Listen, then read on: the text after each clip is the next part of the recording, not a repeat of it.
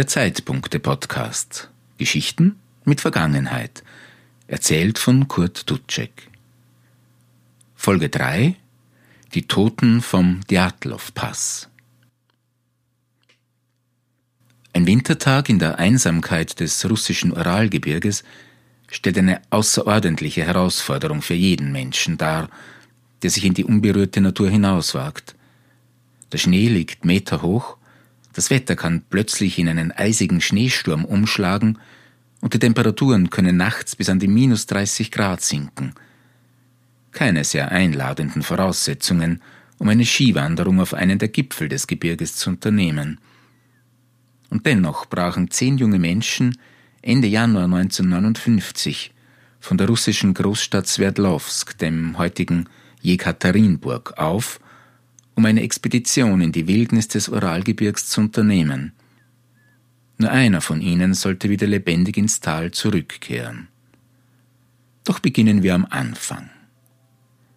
Die zehn jungen Leute, die sich auf diese Skiwanderung machten und deren Schicksal auch heute noch 60 Jahre später zu vielerlei Spekulationen Anlass gibt, waren fast alle Studierende am Polytechnischen Institut des Urals, der Technischen Universität in Sverdlovsk. Sie kannten einander, waren sehr sportlich und wussten um die Gefahren, die der Winter in den verschneiten Wäldern des Gebirges mit sich brachte. Dennoch entschieden sie sich, an der Skitour teilzunehmen, die vom Sportverein des Polytechnischen Instituts anlässlich des 21. Parteitags der Kommunistischen Partei der Sowjetunion veranstaltet wurde. Die Teilnehmerinnen und Teilnehmer sollten dabei in etwa 350 Kilometer zurücklegen und dabei den Otorten besteigen, einen Berg, dessen Gipfel in einer Höhe von 1235 Metern liegt. Die Route galt aufgrund des Wetters und des hohen Schnees zu dieser Jahreszeit als sehr schwierig, aber schließlich handelte es sich um erfahrene Sportler, die der Herausforderung freudig entgegensahen. Nicht zuletzt auch deshalb, weil bei gelungener Expedition eine nicht alltägliche Auszeichnung winkte, nämlich die Zuerkennung von Klasse 3, der höchste Rang der alpinen Ausbildung, den ein Skiwanderer in der Sowjetunion erreichen konnte. Und davon träumte jeder der jungen Sportlerinnen und Sportler. Als Anführer der Gruppe wurde Igor Djatlov ausgewählt, ein 23-jähriger angehender Ingenieur, der Gebirgspass, an dem sich das Unglück ereignen sollte und der bis dahin keinen Namen hatte, trägt seitdem Igors Namen. Er war ein erfahrener Tourengeher, der mögliche Gefahren erkennen und im Notfall richtig reagieren würde. Die weiteren Mitglieder der Tour waren Juri Doroschenko. Er absolvierte das fünfte Studienjahr an der Fakultät für Funktechnik. Ludmila Dubinina, studierte Bauingenieurswesen. Alexander Kolewatow, Student an der Physikalisch-Technischen Fakultät und ein sehr pflichtbewusster junger Mann. Sinaida Kolmogorova hatte mehrjährige Tourenerfahrung und studierte ebenfalls an der Fakultät für Funktechnik. Georgi Krivonischenko war Bauleiter einer kerntechnischen Anlage und ein guter Freund Igor Djatlovs. Rustem Slobodin war ebenfalls Absolvent des Polytechnischen Instituts, Langstreckenläufer und Boxer und arbeitete als Ingenieur. Semyon Solotarev war der älteste Teilnehmer der Tour. 1921 geboren, hatte er beim Militär gedient, arbeitete als Wanderführer und war als einziger ein zunächst Unbekannter in der Gruppe, der sich allerdings rasch einlebte und herzlich aufgenommen wurde. Nikolai Dibot Brignol ein junger Mann mit französischen Vorfahren arbeitete als Bauleiter in Sverdlovsk. Und schließlich Juri Judin, der ebenfalls am Polytechnischen Institut studierte und als einziger aus der Einöde des nördlichen Uralgebirges zurückkehren sollte. Er starb 2013 im Alter von 75 Jahren. Am 23. Januar 1959 brach die Gruppe von Sverdlovsk aus auf. Per Bahn ging es in die Großstadt Zverow. Von dort aus weiter mit dem Bus nach Vijay, einem kleinen Dorf mit etwa 200 Einwohnern. Von Vijay aus fand die Gruppe Unterstützung von einem Bauern, der sie mit einem Pferdefuhrwerk in die allerletzte Siedlung brachte, ehe die endlose Weite des Uralgebirges begann. Jetzt waren die Zehn auf sich allein gestellt. Es müssen fröhliche, unbeschwerte Tage gewesen sein, eine Zeit des Aufbruchs, in der der Duft des Abenteuers in der Luft lag. Fotos aus den letzten Tagen des Januars zeigen lachende Menschen, die scherzend im Schnee posieren. Ja, Fotos der Gruppe gibt es einige, denn mehrere Teilnehmer hatten ihre Kameras dabei, die sie auch während des Aufstiegs auf den Berg nutzten. Auch Tagebücher wurden geführt, die das Vorankommen der Gruppe bis zu jenem verhängnisvollen 2. Februar recht genau dokumentieren. Doch das wichtigste Utensil, das mit auf den Berg musste, war ein Zelt, das in der Kälte der Nacht Schutz geben sollte. Genauer gesagt war es ein Einzelstück. Zwei Vier-Mann-Zelte waren zu einem großen Zelt vernäht worden, in dem alle Teilnehmer Unterschlupf finden konnten. Zur Ausrüstung gehörte natürlich auch genügend warme Kleidung, Mützen, Handschuhe, Socken. Die Rucksäcke wurden noch ein letztes Mal überprüft, dann machten sich die zehn Skiwanderer auf den Weg. Igor Djatlov vermerkte die angepeilte Route im offiziellen Expeditionstagebuch ganz genau. Die Rückkehr ins Tal war für den 12. Februar geplant. Der Winter in den Wäldern des Uralgebirges kann trügerisch sein. Rasch schlägt das Wetter um und plötzlich hereinbrechende Schneestürme sind keine Seltenheit. Doch der Beginn der Expedition zum Gipfel des Otorten verlief ohne Probleme. Das Wetter war den Skiwanderern wohlgesonnen und die Gruppe kam unter der Leitung von Igor Djatlov gut voran. Aber dann traten bei Juri Judin plötzlich gesundheitliche Probleme auf. Er klagte über Schmerzen in den Beinen und Gelenken, ja, vermutlich auf Probleme mit dem Ischiasnerv oder Rheumatismus zurückzuführen. Im Verlauf des 28. Januar wurden die Schmerzen unerträglich. Juri Judin gab zähneknirschend auf und verließ die Gruppe. Er verabschiedete sich von seinen Freunden und kehrte unglücklich ins Tal zurück – Gerne hätte er auch den Gipfel des Otorten erreicht. Im Nachhinein betrachtet erwies sich seine Erkrankung aber als Glück im Unglück, denn er ist der Einzige, der die Skitour überlebte. Jetzt besteht die Gruppe nur noch aus neun Leuten. Der weitere Aufstieg bereitet zunächst keine Probleme. Sie schlagen ihr Zelt an einem Fluss auf und machen sich auf den Weg zum Choladziaczl, einem Berg, der dem Otorten vorgelagert ist und der übersetzt so viel wie toter Berg bedeutet. Um mit leichterem Gepäck schneller voranzukommen, richten sie auf dem Weg ein Depot ein, in dem sie unter anderem etwa 50 Kilo an Nahrungsmitteln, ein extra Paar Ski, einige Medikamente und ein zusätzliches Paar Schuhe zurücklassen. Das Wetter wird nun schlechter wie einige Fotos beweisen, die nach dem Unglücksfall ausgewertet wurden. Die Gruppe kommt im Schneegestöber nur langsam voran und entscheidet sich dazu, unterhalb der Passhöhe etwa 13 Kilometer Luftlinie vom Gipfel des Otorten entfernt das Zelt aufzuschlagen. Wir schreiben den 1. Februar 1959. Unter den Mühen der schlechten Wetterbedingungen stellen die Freunde ihr Zelt auf einer freien Fläche am Osthang des Cholat Chachil auf, sichern es notdürftig mit ihren Skiern und Skistöcken vor dem Wind und ziehen sich ins Innere zurück. Was in den folgenden Nachtstunden geschieht, gibt bis heute unzählige Rätsel auf. Viele Fragen blieben ungeklärt und konnten in den 60 Jahren seither nicht stimmig beantwortet werden. Währenddessen erwartete man im Tal die Rückkunft der Gruppe. Spätestens am 12. Februar sollten sie wieder in Vichai eintreffen, doch die Tage vergingen ohne Lebenszeichen. Zunächst war niemand wirklich beunruhigt. Mit einigen Tagen Verspätung musste man bei unvorhersehbaren Wetterbedingungen immer rechnen. Doch als eine weitere Woche verstrichen war, begann sich vor allem Juri Judin, der sicher im Tal angelangt war, Sorgen zu machen. Und so wurde ein Suchtrupp zusammengestellt, der am 21. Februar aufbrach um nach den neuen vermissten Skiwanderern zu suchen. Unter den Freiwilligen waren vor allem Lehrer und Studenten, Erst später wurde auch die Armee mit Suchhubschraubern zur Suche aktiviert. Und tatsächlich fand die Suchmannschaft das Zelt, und zwar am 26. Februar. Es stand noch immer an jener Stelle, an der die neuen Wanderer es aufgestellt hatten. Das Zelt war eingestürzt und teilweise von etwas Schnee bedeckt.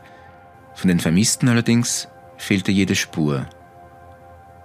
Natürlich wurde das Zelt sofort untersucht. Schließlich konnte nicht ausgeschlossen werden, dass darin die vermissten Personen lagen. Die Suchmannschaft fand eine Vielzahl von Ausrüstungsgegenständen, Nahrungsmitteln und Bekleidung der Abgängigen, Schuhe, Pullover, Kameras und Tagebücher, aber keine Menschen. Ganz offensichtlich hatten die neun Personen das Zelt in großer Eile verlassen, ohne Zeit zu haben, die bei Minustemperaturen so wichtigen Kleidungsstücke mitzunehmen. Sie ließen alles zurück. Dabei mussten sie doch wissen, dass ein Aufenthalt im Freien bei Temperaturen um minus 30 Grad innerhalb kürzester Zeit den sicheren Tod bedeuten würde. Eine später durchgeführte genauere Untersuchung des Zelts zeigte eine weitere große Merkwürdigkeit. Die Zeltplane wies an einer Seite mehrere Schnitte auf, und diese Schnitte waren zweifellos von innen ausgeführt worden. Also hatte vermutlich die Gruppe selbst das Zelt zerschnitten. Doch aus welchem Grund? Um die Umgebung beobachten zu können? Um das Zelt schneller als über den eigentlichen Ausgang der mit Knöpfen gesichert war, verlassen zu können? Jedenfalls waren diese Schnitte in der Zeltplane ein erster Hinweis darauf, dass in jener Nacht etwas ausgesprochen Ungewöhnliches, Verstörendes stattgefunden haben musste. Heute geht man davon aus, dass die jungen Leute das Zelt wohl tatsächlich in Panik durch diese Öffnung verlassen haben. Auch einige der gefundenen Kleidungsstücke gaben im Lauf der Jahre immer wieder zu ausufernden Spekulationen Anlass, denn sie wiesen radioaktive Strahlung auf. Eine recht geringe Strahlendosis, die aber auch ganz einfach mit der Arbeit Georgi Krivonischenkos erklärt werden kann, der ja, wie bereits erwähnt, in einer Kernkraftanlage gearbeitet hatte. In der näheren Umgebung des Zeltplatzes entdeckte der Suchtrupp schließlich Fußabdrücke. Fußabdrücke, die vom Zelt wegführten hangabwärts in Richtung einer mehr als ein Kilometer entfernten Baumgruppe. Das Seltsame dabei war, dass die Spuren kaum Abdrücke von Schuhsohlen zeigten. Vielmehr schienen die Menschen in Socken oder gar barfuß durch den Schnee gestapft zu sein. Am Ende der Untersuchung war klar, sieben von ihnen hatten sich tatsächlich etwa minus 30 Grad barfuß durch die Nacht gekämpft. Und so hastig die ersten Abdrücke im Schnee wirkten, so geordnet führten sie weiter entfernt vom Zeltplatz nach unten, beinahe so, als wäre die Gruppe im Gänsemarsch koordiniert und eher gemächlich bergab marschiert. Vermutlich infolge des Schneegestöbers verloren sich die Abdrücke aber nach einiger Zeit, und die Suche ging bei den Bäumen am Rande des Abhangs weiter. Unter einer Zirbelkiefer, 1500 Meter vom Zelt entfernt, fand man schließlich die Reste eines Lagerfeuers – und wenige Meter daneben die toten Körper von Georgi Krivonischenko und Juri Doroschenko. Beide wiesen kleinere Verletzungen am ganzen Körper auf. Abschürfungen, die keinesfalls zum Tod geführt hatten. Sie waren nur spärlich gekleidet und ohne Schuhe durch die Kälte gelaufen.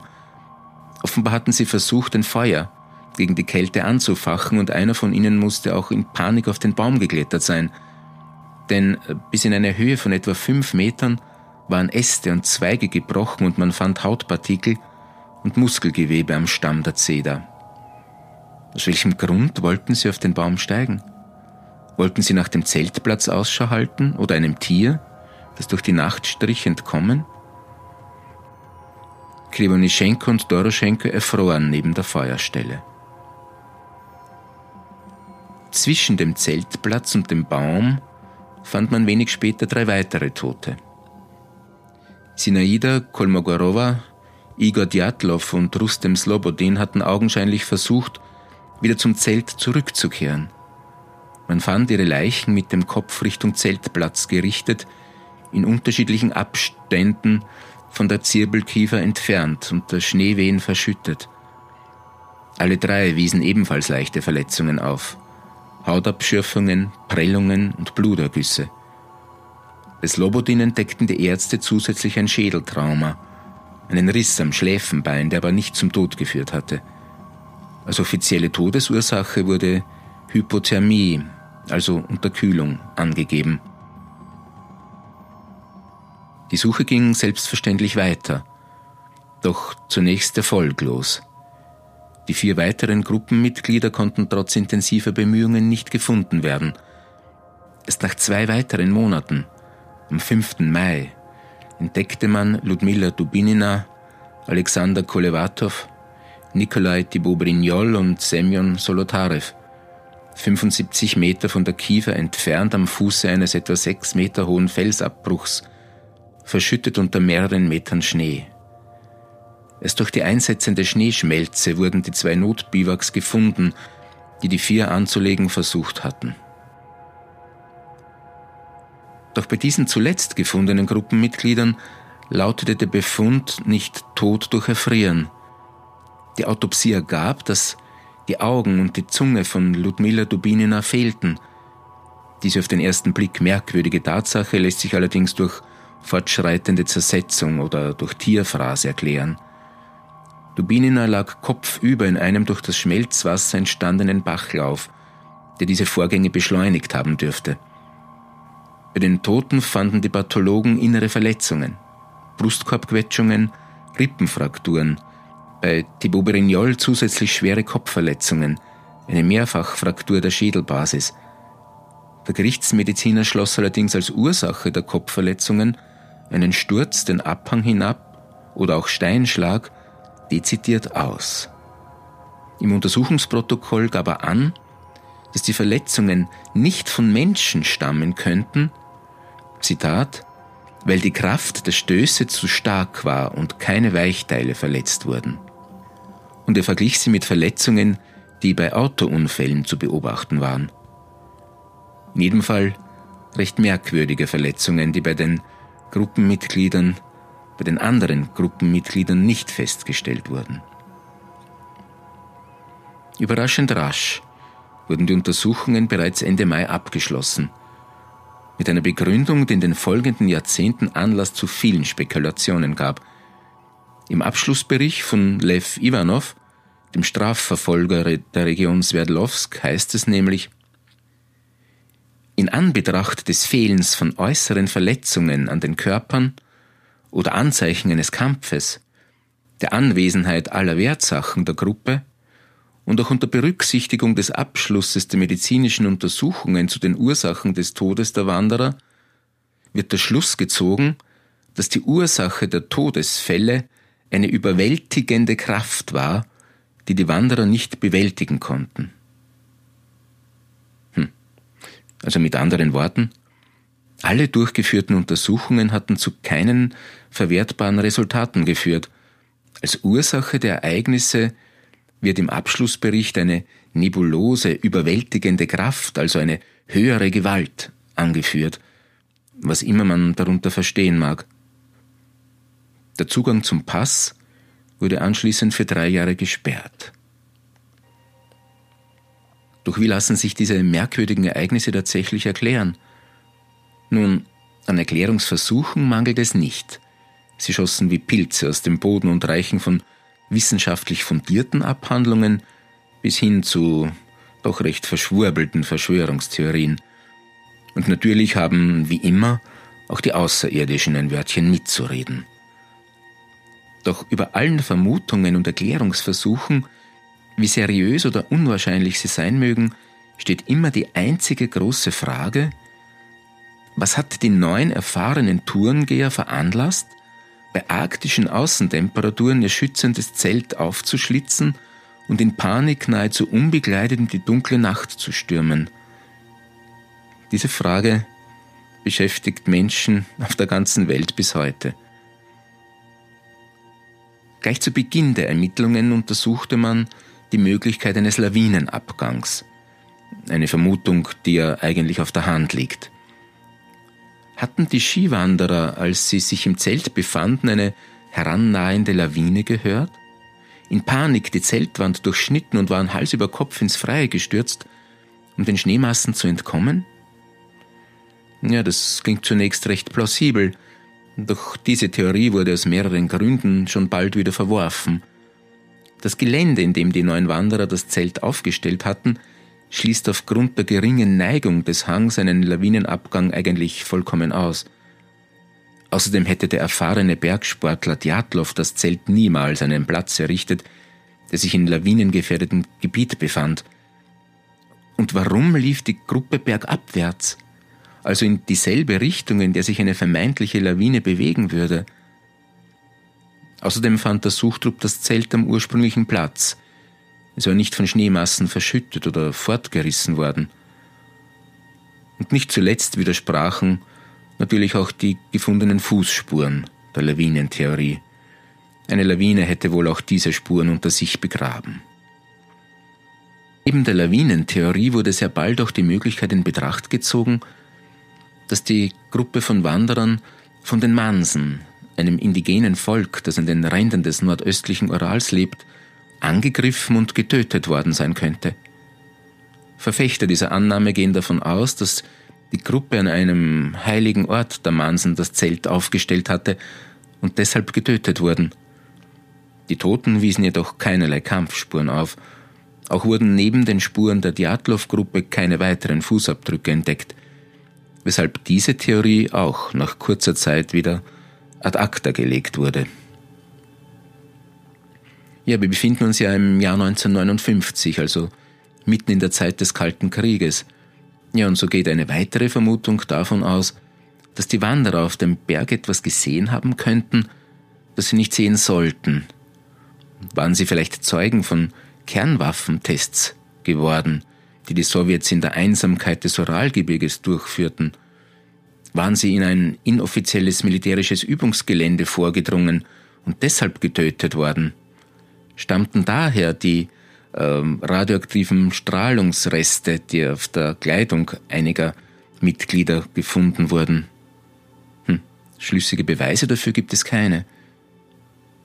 Ja, ein echtes Kuriosum unter den Theorien ist die immer wieder ins Spiel gebrachte Yeti-Theorie. Sie stützt sich auf ein Foto aus der Kamera von Nikolai Thibaut-Brignol. Das Bild zeigt eine verschwommene Figur inmitten verschneiter Bäume. Rasch war die Geschichte vom Schneemenschen, der die Gruppe verfolgt und auf den geeigneten Moment des Zuschlagens wartet, geboren. Ja, viel glaubwürdiger ist jedoch die Annahme, dass das Foto ganz einfach eines der Gruppenmitglieder zeigt. Leider ist es zu unscharf, um Einzelheiten erkennen zu können. Und wenn wir schon bei den etwas abstrusen Theorien sind, selbstverständlich kamen im Zuge der Fragen zum Hergang des Unglücks auch die beliebten UFOs ins Spiel. Außerirdische Aktivitäten, die vor allem durch zwei Tatsachen genährt wurden. Erstens berichtete eine Gruppe von Geologen, eine weitere Wandergruppe und mehrere andere Zeugen von glühenden Feuerbällen, orangefarbenen Kugeln, die sich in jener Nacht auf dem Cholat Chakil äh, zubewegt haben sollen. Und zweitens gab auch ein weiteres Foto – Bild Nummer 34 aus Krivonischenkos Kamera Anlass für derartige Überlegungen. Es zeigt auf den ersten Blick recht unerklärbare Lichtflecke. Mehr ist nicht zu erkennen. Und diese Lichtflecke wurden als UFOs, Feuerkugeln, Gesichter, die ins Zelt starren oder auch als verglühende Raketenantriebe identifiziert. Die etwas weniger abenteuerliche Erklärung wäre, dass das Foto erst bei der Ausarbeitung im Labor entstanden sein könnte.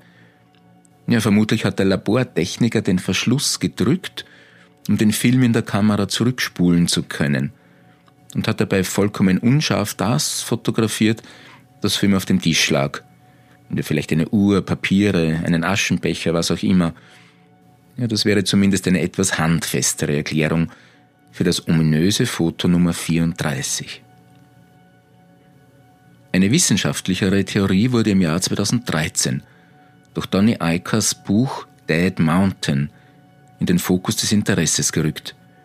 Donny Eiker geht davon aus, dass sich durch die spezielle Topologie des Berges, die eigentümliche Form des Bergrückens, eine sogenannte Karmansche Wirbelstraße gebildet haben könnte. Es handelt sich dabei um ein Strömungsphänomen, das häufig in Wasserströmungen auftritt, aber auch Wirbelbildungen bei Wind und Sturm hervorrufen kann. Der Wind, der zunächst in einer geraden Linie wehte, könnte zu einer Reihe kleiner, aber starker Tornados verdreht worden sein. Und unter bestimmten Umständen können diese Wirbelwinde wiederum ein weiteres, sehr subtiles Phänomen hervorrufen, das als Infraschall bekannt ist. Infraschall ist eine Art Vibration in der Luft, die eine so niedrige Frequenz aufweist, dass sie vom menschlichen Ohr nicht wahrgenommen werden kann. Aber eine Reihe von Studien hat gezeigt, dass obwohl dieser Infraschall nicht hörbar ist, deutliche Auswirkungen auf den menschlichen Körper auftreten können, einschließlich Schlafverlust, Kurzatmigkeit und, was in unserem Fall schlagend werden könnte, extreme Angstzustände. Donny Eicker, unterstützt von amerikanischen Wissenschaftlern, glaubt, dass eine Kombination von den brausenden Stürmen und Infraschall die Gruppe veranlasst hat, voller Angst das Zelt aufzuschneiden und in die Nacht zu laufen.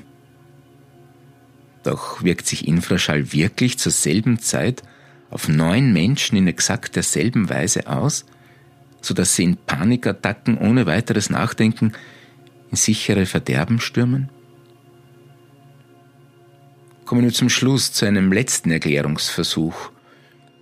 Ja, und als letzte der insgesamt 75 Erklärungsvorschläge muss unbedingt noch ein weiteres Wetterphänomen erwähnt werden, das seit kurzem in den Fokus des Interesses gerückt ist, der sogenannte katabatische Fallwind. Darunter versteht man Folgendes. Kühlt sich Luft über einer Eisfläche, zum Beispiel eines Hochplateaus, eines Gebirges oder eines Gletschers ab, nimmt ihre Dichte zu und als Druckausgleich mit der wärmeren Umgebung weht daher der kalte katabatische Fallwind bergabwärts. Diese Fallwinde entstehen lokal und können mit rasenden Geschwindigkeiten zu Tal rauschen. In der Antarktis hat man Geschwindigkeiten bis zu 300 km/h gemessen. Diese Theorie des katabathischen Fallwindes wurde erst vor kurzem ins Spiel gebracht. Im Februar 2019, genau 60 Jahre nach dem Unglück, begab sich nämlich eine schwedisch-russische Expedition auf die Spuren der Gruppe von Igor Djatlov. Die Expedition brach zur selben Jahreszeit auf, um möglichst ähnliche Wetterbedingungen im Ural vorzufinden. Und die Conclusio, die einzig mögliche Erklärung der Ereignisse vor 60 Jahren, liefert laut Expeditionsleiter Richard Holmgren der katabatische Wind. Er bezieht sich dabei auch auf Erfahrungen aus einem ähnlichen Unglück in Schweden, dem Unfall von Anaris, wo 1978 acht Wanderer im Zuge eines katabathischen Winds ums Leben kamen. Ein plötzlich einsetzender katabatischer Wind hätte es den Gruppenmitgliedern nämlich unmöglich gemacht, im Zelt zu bleiben. Holmgren argumentiert, dass es in einer derartigen Situation am vernünftigsten gewesen wäre, das Zelt zu verlassen, es so gut wie möglich noch weiter zu sichern um nach Abebben des Sturms auf die zurückgelassenen Gegenstände im Zelt zugreifen zu können und anschließend Schutz unter Bäumen zu suchen. Dafür spräche auch der Schnee, der auf dem Zelt gefunden wurde. Hatten Djatlov und die anderen in größter Gefahr mit bloßen Händen Schnee auf das Zelt geschaufelt, um es am Platz zu fixieren, und waren dann abwärts Richtung Bäume geflüchtet? Ein katabatischer Wind würde auch die kleineren Verletzungen erklären, die bei fast allen Wanderern bei der Obduktion festgestellt wurden. Losgelöste Eisbrocken, die mit großer Geschwindigkeit durch die Luft fliegen, können sehr leicht die oberflächlichen Verletzungen im Gesicht hervorrufen. Was die vier Mitglieder der Gruppe betrifft, die erst nach zwei Monaten mit Knochenbrüchen und inneren Verletzungen begraben unter mehreren Metern Schnee gefunden wurden? Dies erklärt Holmgren mit einem Einsturz der errichteten Biwak-Unterkünfte – die Wucht der herabfallenden Schneemassen könnte die tödlichen Brustkorbverletzungen ohne weiteres hervorgerufen haben. Nun, eine insgesamt doch recht schlüssige Theorie. Dass dieses Unglück im Jahr 1959 auch bei den russischen Behörden nicht in Vergessenheit geriet, zeigt übrigens die Wiederaufnahme der Untersuchungen im Februar 2019. Überraschend wurde angekündigt, dass die russische Staatsanwaltschaft die Akten erneut öffnen und neuerlich Anstrengungen unternehmen würde, das mysteriöse Ereignis endgültig aufzuklären. Das Büro des Generalstaatsanwalts hat beschlossen, den Fall zu untersuchen, weil viele Menschen, Verwandte, die Presse und Aktivisten uns bitten, die Wahrheit herauszufinden, verkündete Sprecher Alexander Kurenoy. Dabei sollen sich die Untersuchungen allerdings auf natürliche Ursachen wie Lawinen, Schneesturm und ähnliche Phänomene beschränken. Ob durch diese erneute Sicht auf die Vorgänge tatsächlich Licht ins Dunkel jener Nacht zum 2. Februar 1959 gebracht werden kann, nun, das bleibt abzuwarten. Man darf jedenfalls gespannt sein, welche Ergebnisse schlussendlich der Öffentlichkeit bekannt gegeben werden. Ob das Rätsel der Toten vom Djatlov-Pass also jemals vollständig, ohne weitere Fragen zu hinterlassen, gelöst werden kann, steht wohl in den Sternen. Vielleicht bleibt uns allen tatsächlich auch nur die eine Frage, die Juri Judin, der einzige Überlebende, kurz vor seinem Tod 2013 in einem Interview gestellt hat. Vielleicht weiß er mittlerweile sogar die Antwort darauf. Im Interview sagte er, wenn ich Gott nur eine einzige Frage stellen könnte, dann wäre es diese. Was ist mit meinen Freunden in jener Nacht tatsächlich passiert? Ja, das war der dritte Zeitpunkte-Podcast Geschichten mit Vergangenheit über ein mysteriöses Unglück in der unendlichen Weite der russischen Wälder. An dieser Stelle ersuche ich auch um Nachsicht bei allen Zuhörerinnen und Zuhörern, die des Russischen mächtig sind. Sollte ich den einen oder anderen russischen Namen falsch ausgesprochen oder betont haben, liegt das einzig und allein an meinen nicht vorhandenen Kenntnissen der russischen Sprache. Ich hoffe, das Zuhören hat Ihnen trotzdem Spaß gemacht. Sie sind beim nächsten Mal wieder dabei. Es gibt viel zu erzählen, denn die Vergangenheit ist ein fremdes Land. Dort gelten andere Regeln.